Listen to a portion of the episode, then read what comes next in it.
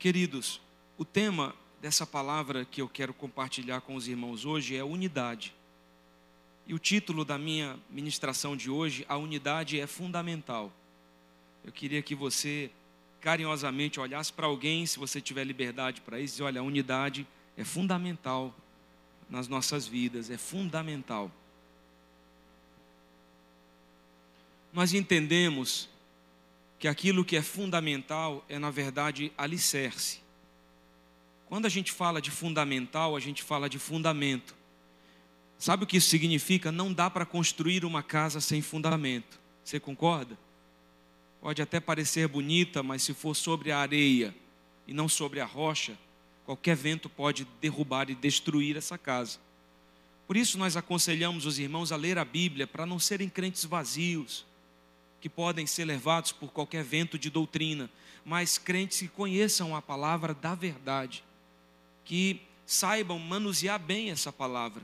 E a unidade, ela é fundamental, ela é fundamento para a igreja.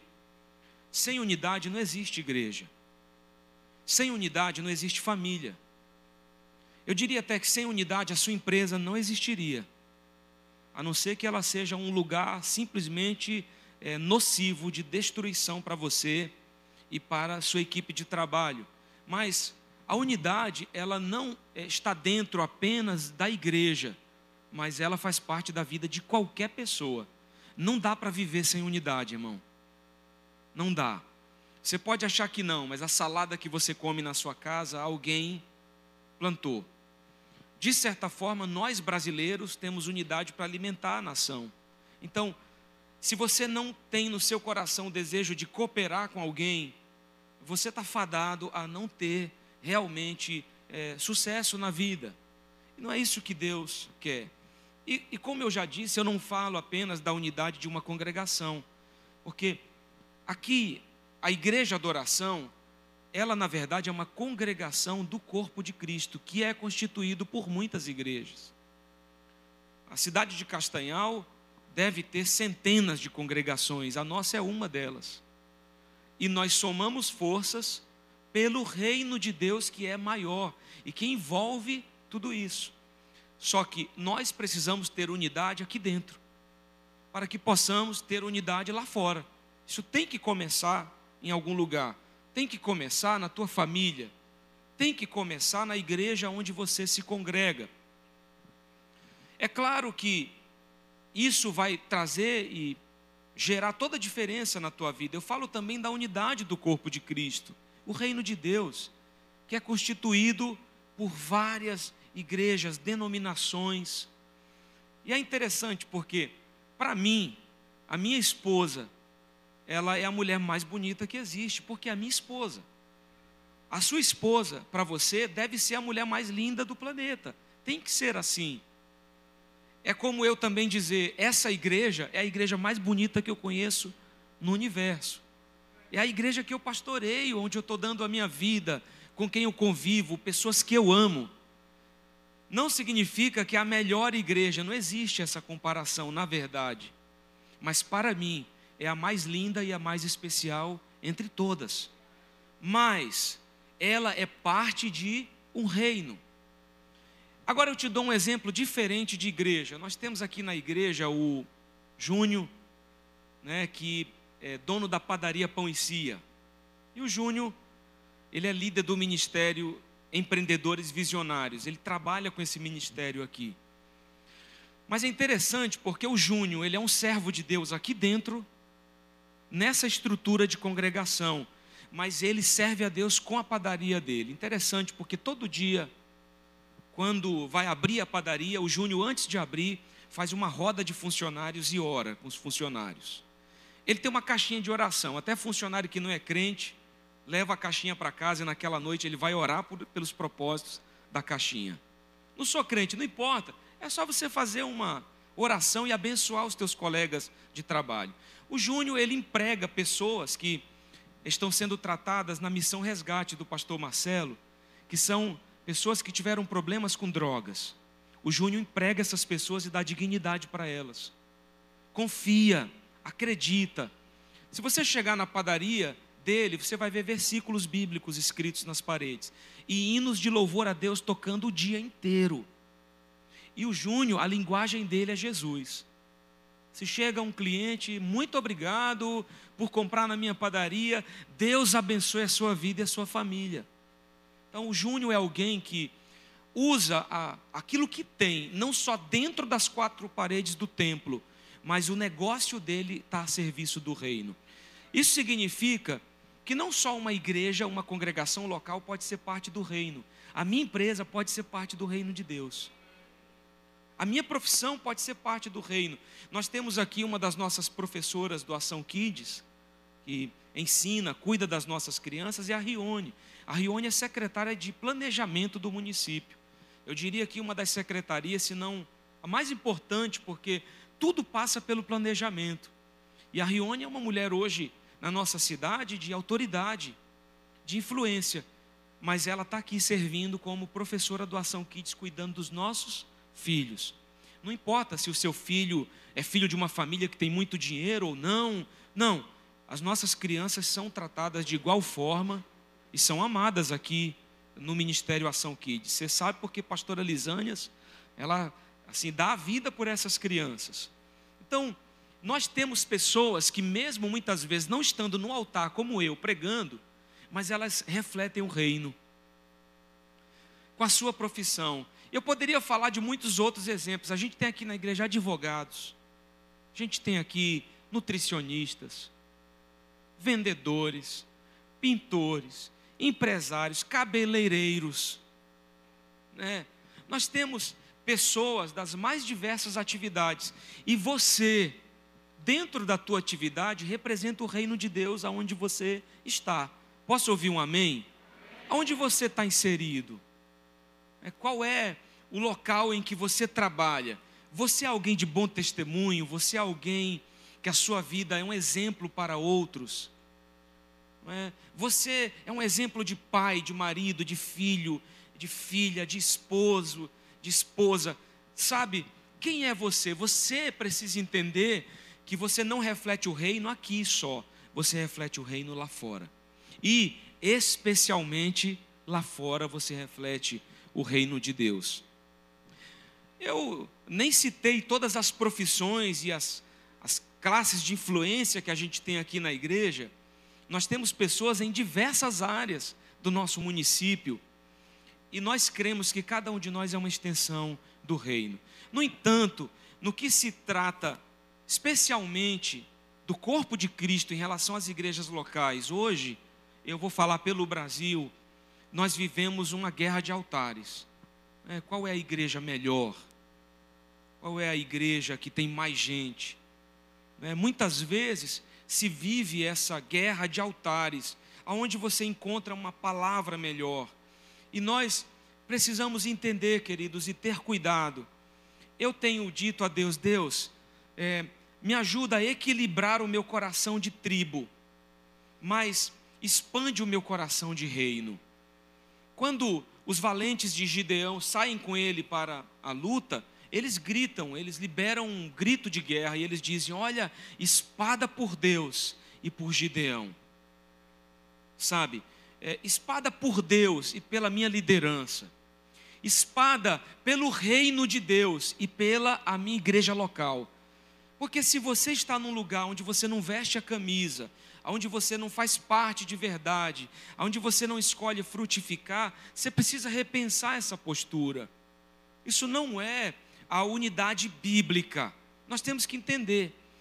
É claro que eu preciso amar a igreja adoração, mas eu preciso amar o reino. Agora, a igreja adoração, para mim, será a mais bonita de todas, eu repito, porque eu me congrego aqui, eu tenho minha família aqui. Mas o reino de Deus é lindo, queridos. Tem muitas igrejas fazendo um trabalho bonito, alcançando vidas. Agora mesmo, por causa da faculdade, eu e minha esposa vamos ter que fazer um estágio. A gente vai estagiar na missão Resgate do pastor Marcelo, da Igreja Batista Resgate. Então ele nos abençoou, a gente vai fazer um estágio lá servindo aqueles homens que estão em fase de recuperação, para a gente concluir uh, o nível superior em teologia. Ou seja, eu precisei de alguém que não faz parte dessa congregação, mas que abriu as portas para me abençoar. Agora, tem que entender isso. Não é? Nós vivemos hoje essa estrutura é, da internet, essa globalização toda. Então, nós ouvimos todo mundo e temos que também ter cuidado com isso, porque é, é na sua igreja local que você vai realmente frutificar. Alguém me disse outro dia, pastor, é, olha que coisa boa. No domingo eu me congrego na, na Igreja Batista da Lagoinha de Belo Horizonte. No outro, eu me congrego na Igreja Batista de Getsemane. E no outro, eu me congrego em tal igreja e tal. Falei, e onde é que frutifica? E onde é que serve? E onde é que você é cuidado? E aonde é que você cuida? Aonde é que você tem raiz e que você é, brota com seus frutos? Aonde? Porque isso não é vida. Isso não é vida. Tá? Então, nós precisamos pensar sobre esse poder de unidade. Porque nós vivemos essa guerra. Agora, além dessa guerra fora, nós vivemos essa guerra, às vezes, dentro da própria congregação. É fofoca. É alguém que fala da vida do outro e causa problema por isso. Divisão, panelinha exclusivista. Porque, irmão, tem panelinha que é boa. Não é? Não dá para você ter amizade com todo mundo. Não dá. Imagina se eu se eu é, eu não, mas por exemplo, outra pessoa fizesse parte do círculo de amizade de todo mundo. Você ia ter que comprar presente de aniversário todo dia, irmão. Porque ser amigo custa dinheiro. Eu estou falando alguma bobagem? Para você cultivar uma amizade, você tem que ter tempo. Para você cultivar uma amizade, você tem que ter, ter recurso. Vamos comer uma pizza? A gente divide. Fez aniversário, vou te dar um, uma lembrança. Isso não custa. Então, unidade custa tempo. Unidade custa dinheiro. Então não dá para você ter amizade com todo mundo no mesmo nível. E geralmente tem aquela aquele grupo que você faz o churrasco, que você vai para a casa do outro brincar de videogame, que as esposas se juntam para falar dos defeitos dos maridos. Não acontece isso não, não. As esposas, não, minha esposa está dizendo que ela se junta para orar, para que Deus ajude os maridos. Perdão, mulher só mulher de oração. Mas o fato é que não dá. Então, para estar tá com todo mundo, então tem panelinhas que elas são saudáveis, desde que elas não sejam exclusivistas. São grupos de pessoas que não deixam mais ninguém fazer parte. Espera aí. Será que Está sendo saudável essa amizade? Tem alguém querendo fazer parte, querendo andar com você, não é? querendo ser abençoado e abençoar. Por que não? Mas tem pessoas que estão fechadas. Isso é perigoso. Nós precisamos ter cuidado com isso. Hoje também nós vivemos uma crise de aliança, em que as pessoas, é, e por favor me ouçam, como eu digo, com bons ouvidos, não é? Nós temos pessoas aqui na igreja que vieram de outras congregações. E temos pessoas que estavam aqui que estão em outras congregações. Nós tivemos aqui a Mayra. A Mayra, ela esteve aqui conosco desde a infância, né? E a Mayra fez faculdade de odontologia, se formou. E nós temos aqui pastor Felipe, precioso homem de Deus, com uma igreja ali na Kazumoyama, é, Ministério Esperança. Ele tem um trabalho lindo nos ribeirinhos. Ele tem um barco de assistência médica aos ribeirinhos e através disso ele evangeliza. Coisa linda demais. E a Mayra foi convidada para ser a dentista do barco. E a Mayra se apaixonou pelo trabalho, né? E aí nos informou, pastor, a gente se apaixonou, me apaixonei pelo trabalho, quero servir lá. Né? Eles têm esse trabalho, eu vou usar minha profissão. Então, houve um propósito. Você entende? Eu acredito que Deus deu algo a Mayra e ela vai contribuir lá com esse barco, assim como muitos de vocês vieram de outros lugares para cá, estão servindo aqui. Ó, a irmã Mary, o Davidson, né? Vieram de uma outra congregação e hoje são líderes da recepção aqui na igreja. Engraçado que nessa congregação onde eles estavam, ela mesma me disse que não fazia absolutamente nada. Nada ela chega aqui com o marido, se engaja de tal maneira que hoje lidera um dos nossos ministérios. Então, existem propósitos, é diferente do que eu vou dizer para você, porque hoje nós vivemos uma crise de aliança em que as pessoas mudam de igreja com facilidade. E assim as igrejas crescem não por conversão, mas por transferência de membros. E isso não é crescimento de verdade, queridos. Receber um, uma pessoa já convertida, olha, a gente vai receber com alegria, mas o crescimento verdadeiro é quando vidas se convertem. Nos cultos, nos grupos de crescimento, porque se for só transferência, isso não é crescimento, é inchaço. E nós precisamos ter cuidado com isso. Eu tenho dito, Deus, me dá maturidade para deixar que as pessoas se vão quando elas querem ir, e a receber as pessoas que querem chegar. Me ajuda, Senhor, a saber lidar com isso. Mas eu confesso a você que uma das maiores alegrias é ver as pessoas realmente entregando a vida para Jesus. Sabe, é ver aquela pessoa que estava perdida no mundo, no pecado, se convertendo a Jesus Cristo. Isso é bonito demais, gente. Mas todos que vierem de outras congregações, olha, serão bem recebidos. Não é disso que eu estou falando. Os irmãos estão entendendo? Amém. Glória a Deus. Então, uma igreja saudável é uma igreja que também ganha vidas para Jesus. Eu quero pedir que você abra sua Bíblia em Mateus capítulo 12, versículo 25.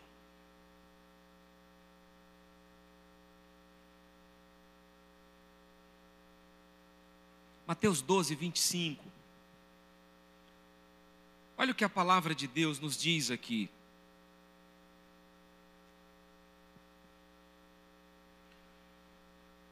Jesus, conhecendo os seus pensamentos, disse-lhes: Todo reino dividido contra si mesmo será arruinado. E toda cidade ou casa, eu poderia substituir essa palavra casa também por família. Toda família dividida contra si mesma não subsistirá.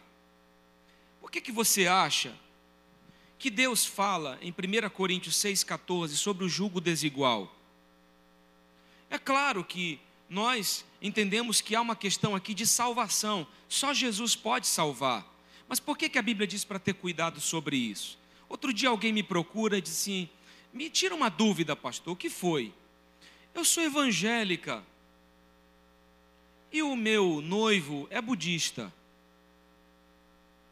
E nós vamos casar no mês tal. Antes que ela continuasse, eu já falei: está complicado isso aí. Mas por quê? Eu falei: olha, não é nenhuma questão de preconceito religioso. É uma questão de que ele vai colocar uma estátua do Buda lá e vai acender o incenso, e tu vai querer ir para o quarto para orar a Deus. Como é que vai ficar isso? E aí? E ela ainda piorou quando disse assim: Eu nem queria, pastor, que ele se convertesse. Eu falei: Ixi, meu Jesus amado. Então não entendeu nem o cristianismo que ela mesma diz que vive. Não entendeu. Porque um crente de verdade entende que o único caminho é Jesus Cristo. E você vai querer levar esse caminho para os outros. Aí você dizer que não quer que alguém que está caminhando para o inferno se converta, irmão, porque serve a um falso Deus. Não. Nós precisamos entender isso. E eu falei para ela: nenhum pastor em sã consciência vai fazer o teu casamento. Nenhum.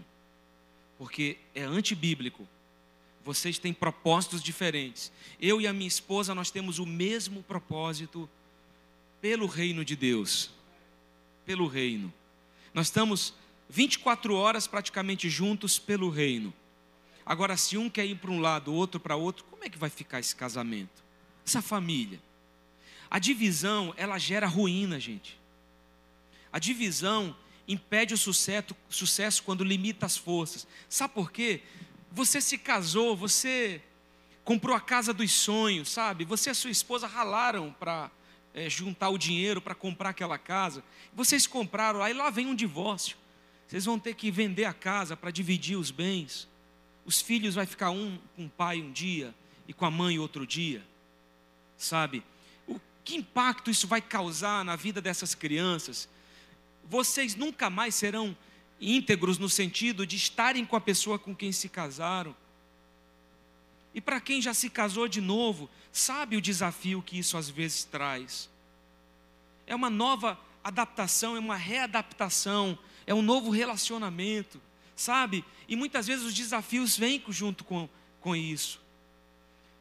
Então a divisão, muitas vezes, ela destrói. E nós temos que entender a característica da divisão e da multiplicação. Quem se lembra das operações matemáticas? Né? E aí nós aprendemos isso na escola, lá no primeiro grau, ou agora no ensino fundamental. A multiplicação, ela é derivada de um crescimento e amadurecimento saudável, aonde ela é necessária para que continue desenvolvimento. Lá o teu GC, né? E antes de falar disso, você, por exemplo, casado, né? Casou e aí de repente tua esposa está grávida. Isso não veio através do amor, né? Não veio através de um casal feliz. Agora tem uma criança, multiplicou, cresceu. Né? Daqui a pouco vem outra criança, e se Deus te agraciar com nove filhos, que coisa maravilhosa. Né? Eu visitei um irmão ontem que ele, pastor, eu tive nove irmãos. Meu Deus, que coisa tremenda. Nove irmãos. Imagina, não é? Eu acho que foi desafiador também para ele. Se bem que ele, ele parece ser uma pessoa muito doce, assim, muito tranquilo. Deve ter sido, aprendeu isso com os irmãos. Né? No dia a dia ele foi sendo ali tratado, né? Mas que coisa bonita, multiplicou a família, cresceu. Agora, quando divide, separa. Um GC, por exemplo, quando ele tem saúde, sabe o que acontece? Um novo líder se levanta lá dentro. Ele é gerado por aquele líder que já estava. Então aquele GC não se divide, ele se multiplica. E ele sai de lá com vidas que se converteram lá e com uma nova liderança que foi gerada ali. É saudável, cresceu, não separou não dividiu. Você entende o conceito? A divisão é causada pela insatisfação e ela causa danos dos quais ambas as partes terão que se recuperar. Irmão, ninguém que passou por divisão permanece o mesmo. Você vai carregar marcas. É como duas folhas de papel coladas e você de repente quer separá-las, vai ficar pedaço de um no outro. É difícil e a gente vai precisar lidar com aquilo. Eu eu visitei, eu e a minha esposa visitamos a Turquia, fazendo uma viagem pelas sete igrejas do Apocalipse, e o guia nos informou que na Turquia menos de 1% da população é de cristãos. Isso inclui evangélicos, isso inclui católicos, isso inclui espíritas, que se dizem creio em Jesus, menos de 1% da população. Eu falei para ele, era o Temístocles, era, era o Temístocles, um cara excepcional. É, meu Deus, que conhecimento aquele homem tinha. Falei, como é que esses cristãos se comportam, né? Numa, numa nação como essa, onde o islamismo tomou conta em praticamente 100% dela, nas ruas, tem os altares, tem as mesquitas. Gente, é para todo lado, você escuta em toda parte aquela corneta anunciando a hora da oração. Né? Aquilo dominou o lugar. Eu falei, como que os cristãos se, se comportam aqui? Ele falou, aqui os cristãos não brigam, como no Brasil. Os cristãos aqui, se você encontrar alguém na rua que conhece, que diz assim, eu creio em Jesus, vocês vão se tornar melhores amigos vocês vão dizer, rapaz, nós somos irmãos. Numa nação onde 99, tanto por cento é de uma religião, né, contrária ao cristianismo, se eu disser eu creio em Jesus, a gente é amigo e irmão. Eu achei aquilo tão interessante. É claro, queridos, eu não concordo em tudo com os católicos. E se tiver alguém aqui, por favor, termine de me ouvir porque eu também não concordo em tudo com os evangélicos atuais. E a gente tem que ter cuidado, porque por ser evangélico se acha no direito de apontar os católicos. Porque eles têm as imagens de escultura, porque eles têm a idolatria, e realmente, do ponto de vista bíblico, seja a Bíblia católica ou a Bíblia evangélica, é errado. Agora, nós evangélicos traímos, mentimos, comemos demais até pecar na glutonaria. Agora me diga, o que é que prejudica mais?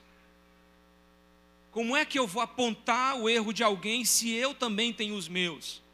Espera aí, que tipo de cristianismo é esse que a gente está vivendo?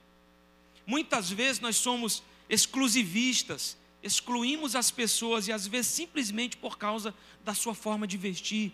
A gente chega a excluir até pessoas da nossa mesma religião, só porque os nossos irmãos da Assembleia não usam calça, as mulheres, nem usam brinco, a gente acha que, meu Deus, que coisa terrível.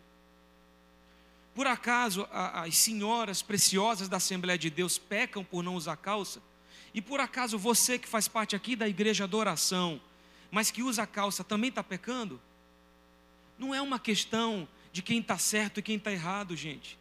É uma questão de que se eu quero que alguém seja transformado, eu preciso ser transformado primeiro. A gente exclui as pessoas por causa, às vezes, da cor do cabelo.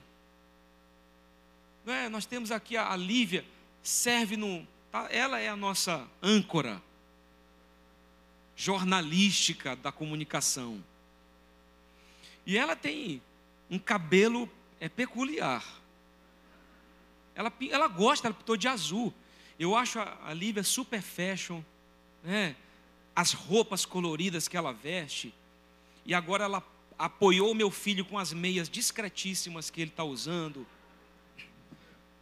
Aí, é, isso é demais, João Pedro. Agora, meu irmão, só Deus sabe. Mas o fato é que às vezes a gente fica assustado se a pessoa cortou um cabelo mais diferente e a gente automaticamente exclui. Então nós somos às vezes exclusivistas. O que dizer então se alguém cai em pecado? nós crucificamos as pessoas. Nós não podemos aceitar o pecado, não podemos concordar com o erro e com o pecado, mas não, não podemos também deixar de amar essas pessoas e de dizer para elas: Eu não concordo com o que você fez, mas eu continuo te amando. Queridos, antes de nos posicionar em algo deste mundo, nós temos que nos posicionar diante do reino de Deus como cidadãos do céu. Antes de defender, escute um partido político, placa de igreja ou time de futebol. Lembre-se de que nós somos embaixadores do reino de Deus. Eu acho engraçado o meu pai me ligando em dia de jogo do Paysandu. Porque ele diz: Meu filho, eu te liguei porque hoje o timão vai jogar. E eu peço para você, ora pelo Paysandu. Ele me pede oração. E ele diz assim: não esqueça que o Paysandu é o único time que tem a cor do céu. Outro dia eu me vi entrando numa loja do Paysandu para comprar uma camisa para o meu pai, né? Para ele torcer lá pelo time dele. Mas me pergunta se eu torço para algum time? Não, irmão. Mas de verdade, esses dias eu estava orando, veio aquele desejo no meu coração: eu preciso assistir um jogo do Paysandu com meu pai. Preciso sentar com ele e assistir um jogo ao lado dele. Nunca fizemos isso. Mas eu não torço para time nenhum, irmão. O único time que eu torço é a seleção brasileira na Copa. E se ele perdeu, eu paro de assistir a Copa. Não assisto mais. Mas tem muitos homens que são apaixonados. O meu cunhado que já está com Jesus agora, torcia para o Flamengo, ele chorava. Uma vez Flamengo, sempre Flamengo. Ele chorava, irmão. Falei, Jesus, a gente precisa dessa mesma devoção, na verdade, maior do que essa devoção a Jesus, ao Reino. Nós Precisamos entender que nós somos embaixadores do reino. Alguém me disse, pastor, não aguento mais. Olha, eu encontrei a sua igreja através do YouTube. Eu estou assistindo os cultos aí. Eu não aguentei mais ficar na igreja onde eu estava. Era uma briga política tão grande. Igrejas onde você estaciona o carro no estacionamento e quando volta, o adesivo do candidato já está colado no teu carro sem que você tenha permitido. Nós nunca fizemos isso aqui, queridos. Nunca levantamos um altar político. Eu fiz agora um fórum político, não falando de um candidato, de alguém, mas falando de política à luz da Bíblia, porque a política também está na Bíblia. Para que nós pudéssemos ampliar nossa visão, nossa cosmovisão do todo, a cosmovisão política do reino de Deus. Agora, por que que você que votou no Bolsonaro quer ofender quem não votou, quem não votou quer ofender quem votou? Aonde é que isso vai levar a gente? Tem crente brigando por causa do presidente. Tem famílias que estão se dividindo por causa de uma eleição. Me diz se isso tem lógica, cabimento para nós, como embaixadores do reino de Deus. Nós temos permitido que assuntos secundários interfiram na nossa é, postura de vida. Antes de defender um partido, um time, irmão, defenda o reino. É? Saiba manusear bem a palavra da verdade. Saiba expor os motivos da sua fé. Por que você escolheu servir Jesus? Saiba falar de Jesus para as pessoas. Porque para conquistar nós precisamos nos unir no corpo de Cristo, na família, no apoio mútuo. Agora, como que nós temos caminhado hoje? Você não precisa abrir a sua Bíblia, mas Efésios capítulo 4, a Bíblia diz: Como prisioneiro no Senhor, rogo-lhes que vivam de maneira digna da vocação que receberam. Sejam completamente humildes e dóceis, e sejam pacientes, suportando uns aos outros com amor. Paulo está dizendo, mas você sabe que é suportar? Não é aquele de você dizer, irmão, eu te odeio. Eu, eu te odeio demais. Mas eu vou suportar sentar do teu lado hoje. Deus me ajude a não fazer alguma coisa contigo. Não, irmão, suporte, sabe o que é? Eu estava lembrando de manhã quando você roubava a manga do vizinho, laranja, acerola, carambola. E aí, você queria pular um muro e o teu colega que estava junto com você no, no delito, botava lá a mão e dizia assim: põe o pé aqui que eu te ajudo a pular para o outro lado. E tu vinha jogando as engades lá, irmão. Quem criança nunca fez esse tipo de arte? Né? É você dizer, irmão, qual é o teu problema? É tal, eu vou te ajudar. Do que que você precisa? Eu vou compartilhar com você disso. A Bíblia continua dizendo: façam todo o esforço para conservar a unidade do Espírito pelo vínculo da paz. E Paulo diz: há um só corpo e um só Espírito, assim como a esperança para a qual vocês foram chamadas é uma só. Há um só Senhor, uma só fé, um só batismo, um só Deus e Pai de todos, que é sobre todos, por meio de todos e em todos. E a cada um de nós foi concedida a graça conforme a medida repartida por Cristo. Cada um de nós tem uma medida dada por Deus para contribuir no corpo de Cristo. A Bíblia vai dizer que um pode ser o olho, o pé, a mão, e uns precisam dos outros. Lembra daquela música? Eu preciso de você, você precisa de mim, nós precisamos de Cristo até o fim. Irmãos, nós precisamos uns dos outros. Não dá para você viver sozinho. Tantas coisas têm destruído a unidade da igreja. E como eu disse, discussões políticas. Irmão, eu só te peço uma coisa. Nas eleição, as eleições que estão se aproximando, escolha alguém que condiz com os princípios da palavra. Vote em alguém que você acredita que vai contribuir com o cristianismo para o nosso país, com a, a formação de família que é bíblica que traz os princípios da palavra. Eu só quero que você pense nisso. Você é um cristão. Você é uma cristã, uma pessoa de Deus. Filho, filha de Deus, precisa desejar que o reino se estabeleça, porque se a pessoa em quem você vai votar tiver conceitos antibíblicos e você votar nessa pessoa, você não é crente. Ou então o cristianismo que você está vivendo não é bíblico. Porque um cristão não pode escolher viver uma parte da Bíblia. Ele tem que tomar a palavra como o seu manual de vida, em qualquer situação. Agora, a política ou qualquer outra coisa tem sua importância, mas nunca será a resposta, irmão, nunca será a resposta. A política nunca será a resposta, ela é uma parte. Nós precisamos de pessoas de Deus lá, mas eu quero te dizer que a resposta sempre será Jesus Cristo. Jesus é a resposta para o mundo. Agora, discussões de dinheiro, futebol, doutrina. Eu tenho amigos da presbiteriana, irmãos. Presbiteriana não batiza por imersão, mas por aspersão. Eu achei eles bem sofisticados até, porque no dia do batismo eles tinham uma bombinha com água. Tch, Irmão, eu achei diferente demais. Mas você acha que a gente parou para discutir?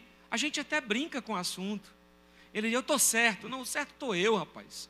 João Batista, ele mergulhava o povo no Jordão. Aí ele puxou lá uma teoria. Quem te falou isso? E se ele pegasse a mãozinha de água e jogasse na cabeça? Irmão, mas você sabe, isso não impediu a nossa amizade. Até que um outro dia, alguém aqui da cidade me disse, pastor, me ajuda, me dá um conselho. Eu tenho um senhor na minha igreja, ele é bem idoso, e ele já está em fase terminal, tem uma doença, e eu acho que em poucos dias ele pode partir. Ele sequer consegue levantar da cama, mas ele me pediu para morrer batizado. O sonho dele é ser batizado antes de morrer. Eu falei para ele: ele não levanta, não dá para tirá-lo, não tem como colocar ele e mergulhá-lo numa piscina ou num rio, não tem como. Então vou te dizer: batiza por aspersão pega a água, consagra essa água e derrama na, cabe na cabeça desse senhor e o batiza em nome do Pai, do Filho e do Espírito Santo. Faz esse homem morrer feliz. Não que você possa pegar a palavra para fazer o que você quiser dela. Foi uma situação específica em que aquele homem queria morrer batizado. Por que, que eu não poderia fazer dessa forma se eu não poderia mergulhá-lo? Então nós precisamos entender. Alguém aqui acredita que comer carne é pecado? Graças a Deus, porque não é, irmão. Você pode comer um bom churrasco. Mas Paulo diz que se comer carne escandaliza o teu irmão, não coma. Porque se escandaliza o teu irmão, pode ser pecado se você fez sabendo e era de forma intencional.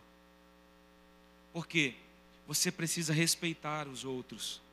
Diante do Evangelho, eu quero te dizer que todos esses assuntos se tornam secundários, meus irmãos. Eu posso dizer uma coisa para você? Eu não vou dizer, ninguém disse que pode. Posso? Eu imitei o Bigard agora, ele vive fazendo esse negócio. Fica melhor com ele. Irmão, eu gosto do cristianismo que eu vivo. Porque o cristianismo que eu vivo não me aprisiona, me liberta. Me liberta. Eu me sinto livre, amando o Senhor Jesus. Deus não está te chamando para uma vida só religiosa. Deus está te chamando para uma vida transformada pelo poder de Deus. Irmão, no céu nós não teremos debates políticos, porque só haverá um rei governando. Não vai ter disputa de eleição para saber quem governa. Jesus Cristo é o Senhor do céu e do universo. Acabou. E para a tristeza dos meus irmãos, provavelmente não vai ter futebol. Não vai ter briga pelo time tal e o gol tal, não. Não vai ter isso. No céu não há dor, nem pranto, nem choro. No céu, irmão, só tem alegria, perfeição, paz, e eu te dou outra notícia: não tem dois céus, nós vamos morar num só. Então, o teu irmão que não é muito legal para você, ele vai morar lá também. Tá? Aí tem alguém dizendo: Eu espero que seja do outro, na outra esquina, para lá. Às vezes eu digo para minha esposa: Ah, se Deus deixar, eu queria continuar no céu pela eternidade do seu lado. Mas no céu também não se casa nem se dá em casamento. tem mistérios que nós só vamos descobrir quando nós chegarmos lá. Mas a verdade é que no céu não tem divisão, tem unidade plena. Queridos, nós vamos morar no mesmo céu e temos que nos preocupar com as coisas que realmente importam e, e que irão permanecer e pensar nas coisas do alto. A Bíblia diz: finalmente, irmãos, tudo que for verdadeiro, Filipenses 4, tudo que for nobre, tudo que for correto, tudo que for puro, tudo que for amável, tudo que for de boa fama, se houver algo de excelente ou digno de louvor, pensem nessas coisas. Queridos, o que é que tem ocupado as nossas mentes? É a vingança. Eu ainda vou é, me vingar de fulano que me fez tal coisa. Será que é aquele sentimento, eu ainda vou provar para os outros que eu estou certo? Eles vão ver. Aí nós tivemos até uma canção que foi tão polêmica, né? Que ia chegar no altar e os outros iam ver você brilhar e tal. Irmão, a Bíblia diz em, em Amós, na verdade, deixa eu puxar o outro texto aqui, que a vingança, ela pertence ao Senhor. Ele é aquele que pode tomar providências e realmente permitir que as consequências de uma ação aconteçam. Mas nós precisamos realmente é, amar e orar por essas pessoas. Será que eu preciso mostrar que a minha visão é a melhor? O que que isso vai me trazer ganho? Agora, nós temos que entender que nem sempre vamos continuar uma vida inteira com alguém. Eu tive amigos na escola que hoje eu nem sei do seu paradeiro, eram meus melhores amigos eu dizia: Olha, vamos ficar amigo para a vida toda. Não sei nem onde eles vivem mais. Deus me deu outros amigos numa outra estação. Como o Bigard diz, um amigo meu, na vida nós temos as conexões de ouro. Pessoas que se aproximam de você e que abrem portas de bênção para a tua vida. São pessoas que te conectam às bênçãos de Deus. Isso é maravilhoso. Agora, Amós, versículo 3 do capítulo 3, também diz: duas pessoas andarão juntas se não estiverem de acordo. Nós temos que parar de nos irritar com as escolhas dos outros. As pessoas precisam ter liberdade para fazer suas próprias escolhas, desde que sejam adultas para isso. Desde que sejam capacitadas, ensinadas para isso. Os, as crianças, adolescentes, jovens, mais jovens, têm que ainda obedecer à direção dos pais. Agora, é claro que nós precisamos entender o contexto em que nós vivemos. Dá para a gente passar o vídeo do trigo e do joio? Porque existem igrejas, aqui não, aqui só tem trigo. Mas tem igreja que tem joio também. Eu vou te ensinar, me passaram um vídeo para saber qual é a diferença e você vai saber se é joio ou se é trigo. Saber agora, em poucos segundos. Olha lá, espera aí, ó.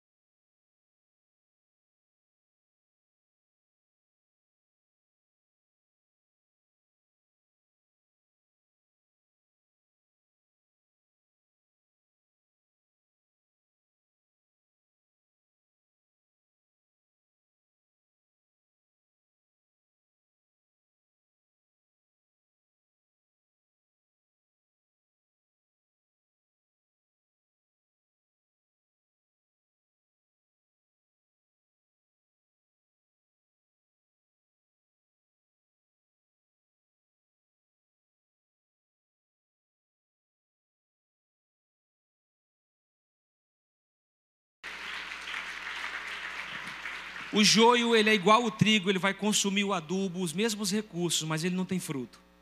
Na hora que ele se desfaz, é só palha. Mas ele ainda é capaz de prejudicar a colheita. Mas o trigo não, ele é frutífero. Você quer saber se você é trigo? Quais são seus frutos? É uma boa pergunta. No meio do reino, no meio da congregação local onde você frutifica, quais são os seus frutos. No seu local de trabalho, quais são os seus frutos, porque você pode estar tendo aparência de que é trigo, mas pode estar sendo um joio. No meio dessa unidade, quem nós somos, quem eu sou, e nós precisamos entender, e eu caminho para terminar. Primeiro, eu preciso respeitar os outros. Não é porque eu penso diferente que eu não posso conviver. Se você me perguntar, pastor, você anda com todo mundo, eu vou te dizer a verdade. Não. Porque tem pessoas com as quais eu realmente não consigo andar. Não dá para andar com todo mundo, eu disse isso no início. Às vezes, porque não há afinidade alguma. Mas, por exemplo, eu sou casado com Edilane e nem sempre a gente pensa a mesma coisa sobre o mesmo assunto. Mas a gente consegue conversar, concordar e seguir em frente um apoiando o outro. É diferente. Nós temos afinidades, a gente se parece. Tem pessoas com as quais eu não ando por diversas questões, e uma delas é o fato de que não tem afinidade. Nós temos que entender que nunca também seremos perfeitos uns para os outros. Nós precisamos ter cuidado com as nossas queixas. A gente se queixa muito dos outros. O que eu acho interessante é que quando morre, se torna um melhor amigo. Fulano, se tivesse uma fatia de bolo pequena, a gente dividia e comia. É uma amizade que a gente tinha. Antes de dormir, um ligava para o outro para dar boa noite. Irmão, por que, que não demonstrou esse, essa honra enquanto estava vivo? Aí morreu, se tornou a melhor pessoa? Não. Gente, nós não somos chamados para agir com hipocrisia, não. Tá? Só que eu quero te dizer, para, baixa a tua bola, porque você nunca vai corresponder a todas as expectativas das pessoas à tua volta. Elas sempre vão achar que tu podia estar vestindo uma camisa mais bonita do que essa. Alguém vai dizer que eu esqueci de um versículo que eu podia ter incluído aqui na ministração. Sempre vai haver algum tipo de queixa ou de insatisfação. Queridos, cada um tem a sua medida. Vamos respeitar os outros. A Bíblia diz eu não vou ler o texto todo, porque tem muita coisa. Romanos 12, versículo 9 diz: Amai-vos cordialmente uns aos outros com amor fraternal, preferindo-vos em honra uns aos outros. Sabe o que a honra faz? Ela protege. Eu me lembro da minha mãe. Meu pai já havia saído de casa, a gente mal se falava. E eu dizia: Mãe, que pai é esse? E vai embora e não vem para ver o filho. Que tipo de pai é esse? Minha mãe sempre disse: Meu filho, teu pai não é perfeito, mas ele continua sendo teu pai. Honre o seu pai. Ele é o seu pai. Minha mãe sempre protegeu a honra do meu pai, mesmo ele fazendo coisas que não eram boas, porque a honra protege. Irmãos, os nossos relacionamentos têm que ser um relacionamento que proteja o outro, não é encobrir o erro. O erro estava ali diante de mim, eu sabia que meu pai era errado, mas minha mãe não deixava que a honra dele fosse destruída no meu coração. A Bíblia continua dizendo no versículo 13: compartilhai as necessidades dos santos, praticai a hospitalidade, ou seja, saiba do que o seu irmão precisa, receba ele na sua vida com alegria. Alegrai-vos com os que se alegram e chorai com os que choram. Isso é empatia, é, é se importar com o outro. A Bíblia diz: se possível, quanto depender de você, tenha paz com todos. Depende de mim, eu vou fazer o melhor para ter paz. Não vos vingueis a vós mesmos, amados, mas dai lugar à ira. Eu vejo Deus falando: eu sei que você está com raiva, sei que você está irado, mas olha, entenda que só eu é que posso agir nessa situação.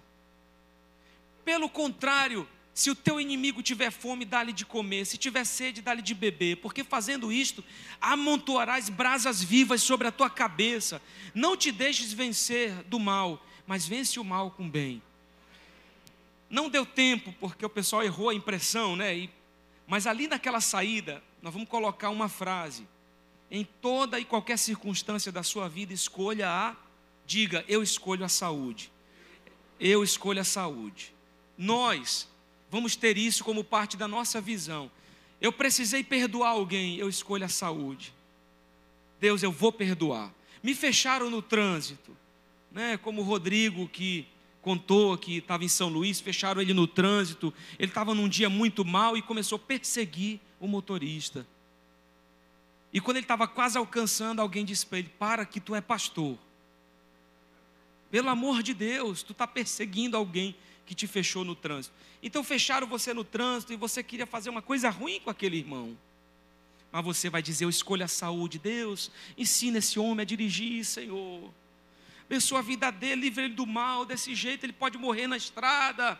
E você ora e abençoa. Jesus chega a dizer que a gente tem que orar pelos nossos inimigos. A Bíblia também vai dizer uma coisa para a gente: é melhor serem dois do que um, porque tem melhor paga do seu trabalho, está em Eclesiastes 4. Porque se um cai, o outro levanta, se um tem fome, o outro alimenta, se um tem frio, o outro aquece. Queridos, e se alguém vier contra você, aquele que está com você, vai te ajudar a vencer essa situação. Até Jesus pensou sobre isso. Quando ele envia os discípulos, ele envia de dois em dois. É melhor serem dois do que um. A Bíblia diz em Provérbios 18 que o solitário busca o seu próprio interesse e insurge-se contra a verdadeira sabedoria. Você não foi levantado por Deus para ser alguém egoísta, exclusivista, individualista, não. Você foi levantado por Deus para ser alguém que vai compartilhar a tua vida, que vai ser bênção para o reino. Então nós temos que orar por nossos inimigos e não nos isolar. Eu sei que alguém pode ter sido ferido em alguma parte da sua caminhada, mas não se feche. Não se isole, porque a Bíblia diz que isso é, vem contra a verdadeira sabedoria. Ah, irmãos, como nós precisamos uns dos outros. Para quem eu estaria pregando aqui agora se vocês não estivessem? Uma das coisas mais difíceis durante a pandemia foi pregar para uma câmera. Foi difícil. Porque eu não estava vendo as pessoas, é difícil. Nós precisamos disso, esse contato, estarmos mais próximos. Eu sei que muitos foram machucados, mas não se feche. Paulo disse: Olha, eu me fiz de tudo para tentar ganhar a todos. E ele disse: Quer comais, ou quer bebais, ou façais qualquer outra coisa, faça tudo para a glória de Deus. Não se tornem motivo de tropeço, nem para judeus, nem para gregos, nem para a igreja de Deus. Também eu procuro agradar a todos, de todas as formas, porque não estou procurando o meu próprio bem mas o bem de muitos para que sejam salvos. E olha o que ele continua dizendo em 1 Coríntios 11: Entretanto, nisto que lhes vou dizer, não os elogio, pois as reuniões de vocês mais fazem mal do que bem. Olha o que ele diz. Em primeiro lugar, ouço que quando vocês se reúnem como igreja, há divisões entre vós, até certo ponto eu creio, pois é necessário que haja divergências, divergências entre vós, para que sejam conhecidos quais dentre vocês são aprovados. Quais são o trigo? Nós precisamos entender que tudo que nos foi dado e tudo que você tem é um propósito de Deus para somar no corpo de Cristo. Agora mesmo nós vamos consagrar uma equipe de presbíteros na igreja. Nós vamos levantar um ministério de o presbitério. Por que, que eu vou fazer isso? Porque eu preciso de conselho. Se eu tiver um problema na igreja, quem eu consulto? Eu vou procurar essas pessoas. O que, que vocês fariam no meu lugar? Vocês têm um conselho bíblico para me dar? Nós precisamos entender isso. E não é porque você se destaca mais que você é mais importante do que alguém que faz um trabalho de bastidores. Não. Todos nós, até aqueles que se consideram mais inferiores, são partes importantíssimas e merecem honra. Merecemos honra nós contribuímos um com a vida dos outros e com Jesus. O Senhor disse em Mateus 12:30: Quem não é por mim, é contra mim, e quem comigo não ajunta, espalha. As nossas diferenças não são para nos causar divisão, mas para que nós possamos formar algo juntos para o reino. Numa mão, os dedos são diferentes, mas nós precisamos de todos eles. Experimenta segurar um copo sem o polegar Irmão, é difícil. Tá? Nós precisamos. Experimenta tocar um violão se te falta o dedo indicador. Olha, você vai ter que desenvolver uma outra forma. Como que eu vou viver sem você, meu irmão? como que nós vamos viver sem os outros? Então, pela edificação do todo, o importante é se perguntar: o que, é que eu estou fazendo? Eu estou edificando o corpo de Cristo? Como que eu estou desenvolvendo a minha vida na igreja? Eu estou servindo, eu estou sendo bênção. Nós temos visto tantas coisas nos dias de hoje. Até pastores expondo o pecado dos outros na internet, se achando verdadeiros juízes da verdade. Ah, irmão, ai de quem através vem o escândalo. Porque isso está gerando escândalo no meio da noiva e até mesmo impedindo pessoas de entregarem a vida para Jesus, expondo o pecado e a nudez das pessoas. Pessoas em pecado têm que passar por um processo de cura e transformação, mas expor, expor isso, jogar isso na internet, com que propósito? A igreja continua sendo a noiva de Cristo, ainda é a noiva, e para Jesus, eu fico pensando como Deus nos vê, Ele nos vê com amor. Jesus olha para nós, mesmo diante dos nossos erros. A palavra de Deus diz que as suas misericórdias são a causa de nós não sermos consumidos, e elas se renovam a cada manhã. Nós temos testemunhado a bondade, a graça do Senhor todos os dias da nossa vida, mesmo sendo nós quem somos. Às vezes as pessoas me perguntam, pastor, como é que você está? E eu digo, eu estou melhor do que eu mereço, porque nem o céu eu mereço mas o sangue de Jesus me lavou, me redimiu. O nome de Jesus, através do seu sacrifício, eu criei nesse nome e eu fui salvo. Por causa de Jesus. É o sangue dele sobre a igreja.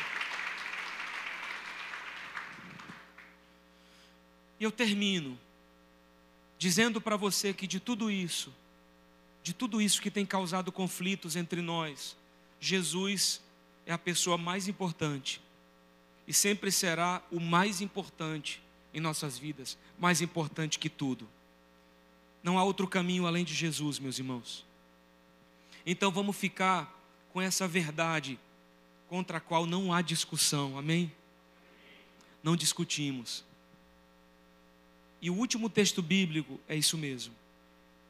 Que eu quero ler está em João capítulo 17, versículos 20 e 21.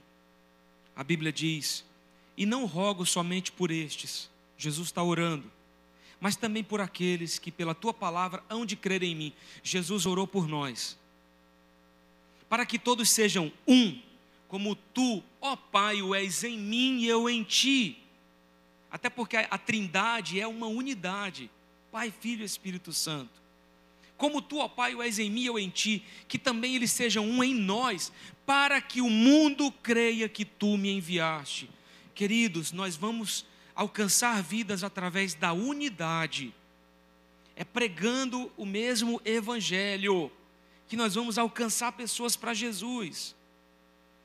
E eu tinha um slide para passar, mas não vou, eu só quero, é, Morgana, me ajuda a colocar, primeiro na frase principal nossa, adoradores saudáveis influenciando o mundo. Você vai me ajudar. Você pode ficar de pé, por favor? Olha no telão, espero que você consiga ver. Essa será a frase que vai definir a visão da nossa igreja daqui para frente. Adoradores saudáveis influenciando o mundo. Se nós, meus irmãos, formos uma igreja saudável, nós vamos ganhar vidas e vamos influenciar o mundo, as nações, Castanhal, Pará, o Brasil, para que eles se entreguem a Jesus. Esse vai ser o lema dessa igreja daqui para frente. Coloca aquela frase maior do propósito e da visão. Eu acho que está nossa visão, no, nossa visão e propósito. Ou isso, ser uma igreja edificada biblicamente, para levar ao mundo a salvação por meio de Jesus Cristo, e assim gerar uma família de adoradores saudáveis e maduros, com ardente desejo de influenciar as nações através do amor de Deus. E põe lá naquela última frase: Eu escolho a saúde.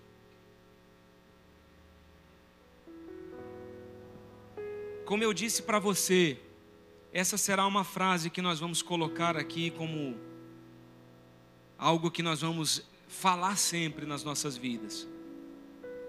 Se essa semana você precisar ajudar alguém que um dia não te ajudou, você vai dizer o quê? Eu não ajudo. Não. Você vai dizer: Eu escolho saúde, eu vou ajudar. Você precisou perdoar alguém, eu escolho a saúde, eu vou perdoar. Não, não vamos separar, não.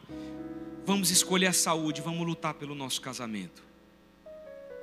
Ah, eu estou sem esperança. Não, isso não é saudável. Eu escolho a saúde. Eu acredito que as promessas de Deus vão se cumprir.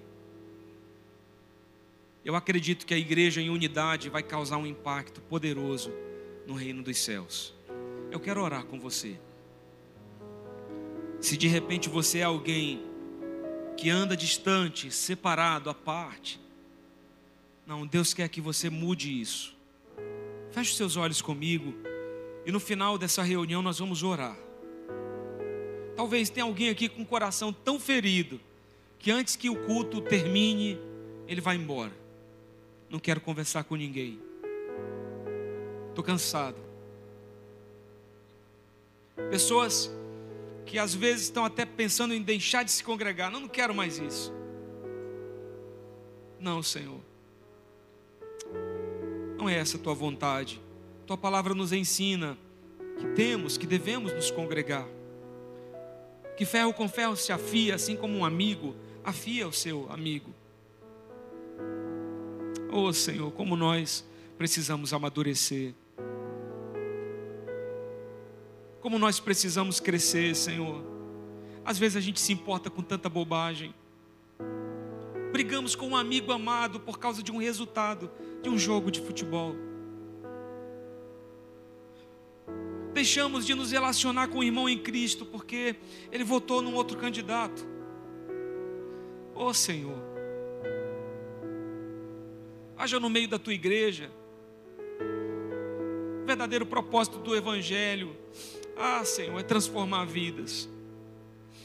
E se o Senhor vier com espada para nos separar de alguém, é alguém que quer nos influenciar a não servir o Senhor. Senhor, nos ajuda com o nosso egoísmo, individualismo, exclusivismo. Não, Senhor, nós não queremos viver assim. A gente quer viver ajudando os outros, o irmão, contribuindo, servindo. Nós não somos joio, não. Nós somos trigo. Tem frutos dentro de nós. Nós somos abençoadores do reino. Ah, Senhor, é isso mesmo. Eu repreendo tudo aquilo que vem trazendo divisão para o casamento, para a família, para o lar. Senhor, em nome de Jesus eu declaro sobre essa família unidade, um ambiente tão cheio de alegria, um lar que dá prazer em voltar para casa no final do dia, um lar abençoador, frutífero, saudável. Pai, nós oramos por uma igreja saudável, madura, uma igreja que influencia e que abençoa. Por isso, tudo aquilo que tem causado divisão, dissensão, nós repreendemos em nome de Jesus. Levanta nesse lugar um ambiente de família. Família. Que nós possamos nos apoiar e ser bênção um para a vida dos outros, em nome de Jesus. Põe a mão no seu coração. Senhor, eu oro pedindo uma semana tão abençoada, cheia de vitórias, conquistas, bênçãos. De repente, alguém aqui que está se preparando, até emocionalmente, para enfrentar um problema nessa semana. Senhor, vai à frente, dá vitória para o teu filho, a vitória para a tua filha. Mostra que o Senhor já está cuidando dessa situação e que o Senhor vai ajudar a resolver tudo isso. Nós recebemos essa palavra, Pai. Que o Senhor nos dê uma semana muito abençoada e nos ensine a amar e respeitar uns aos outros.